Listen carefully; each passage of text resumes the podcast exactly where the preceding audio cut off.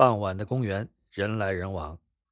陆双城正被他的阿拉斯加遛着逛圈，迎面走来一胖一瘦的两个二十来岁的青年。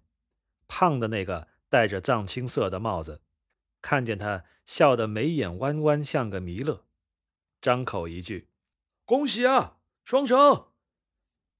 这是陆双城的两个朋友。听到这话，他拉住牵引绳，停下来打了个招呼。又有些疑惑，恭喜！瘦的那个语速很快，噼里啪啦一通解释。嗨，你休个假而已啊，居然也不看看消息啊！你那幅画啊获奖了，因为你们参赛的写了代表单位，所以奖品和奖状都是先发到了公司。好家伙，一等奖啊！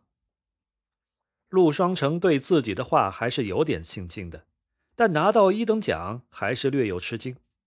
他记得二等奖大约是五千的奖金，一等奖应该比这还高。想到这儿，他也是喜上眉梢，不自觉抬高了声调：“真的假的？嗨，运气，运气而已。”虽然一口一口运气，但语气里并没有谦虚，只有被稍稍克制的骄傲。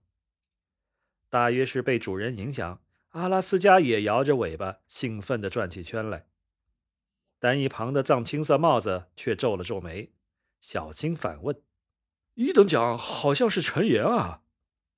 瘦高个反驳：“哎，我分明记得我看到的是老陆。”陆双成脸色僵了僵，想起陈岩的话，觉得有些嫌弃，连带着嫌弃组委会的审美起来，但还是客套了一句。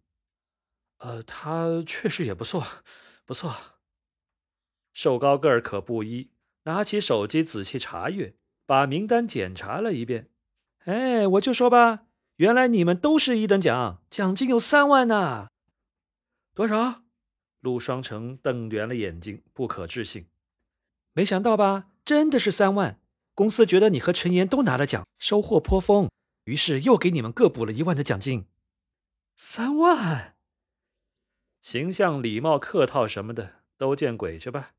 陆双成听到这话，乐得笑开了花，忍不住重复：“三万！”